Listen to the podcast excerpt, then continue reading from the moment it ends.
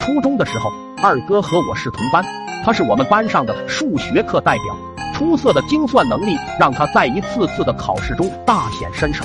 我等四零七的舍友都只能望其项背。可惜这么牛逼的人居然迷上了网游，为了出去上网，他想尽了办法。那天二哥在宿舍后面观想许久，然后拜托走读生同学给他买一段绳。晚上二哥等查寝的走了，就拿出了绳子，安全起见，他又刻意等了两个小时才展开行动。原来二哥计算了我们寝室到地面的距离，他把绳子一头绑在床角，一头绑在自己身上，打开窗户给我们表演了一个蜘蛛侠。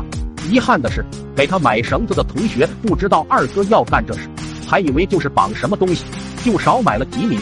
于是尴尬的一幕来了，二哥被挂在了二楼。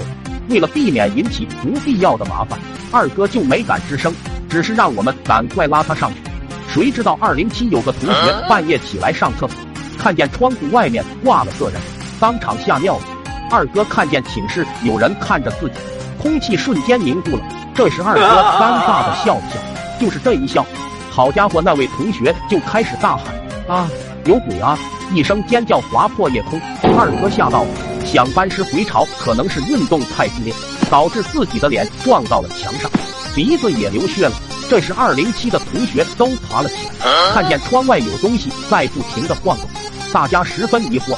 此刻他满脸鲜血，看着窗户里面那六张惊恐的面容，又挤出了一个尴尬的笑容。啊！六声惨叫整齐划一，再次划破苍穹。这下整栋楼的人都被吵醒了。我们怕被发现，就赶紧把二哥往上拉。然后三零七的同学又是一阵慌乱，二哥也慌了，没有想到会闹出这么大动静。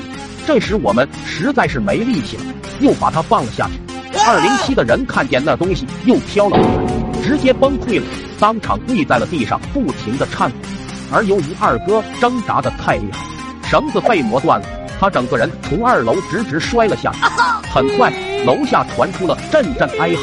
在这个月黑风高的夜晚，听起来简直就是恐怖的鬼叫。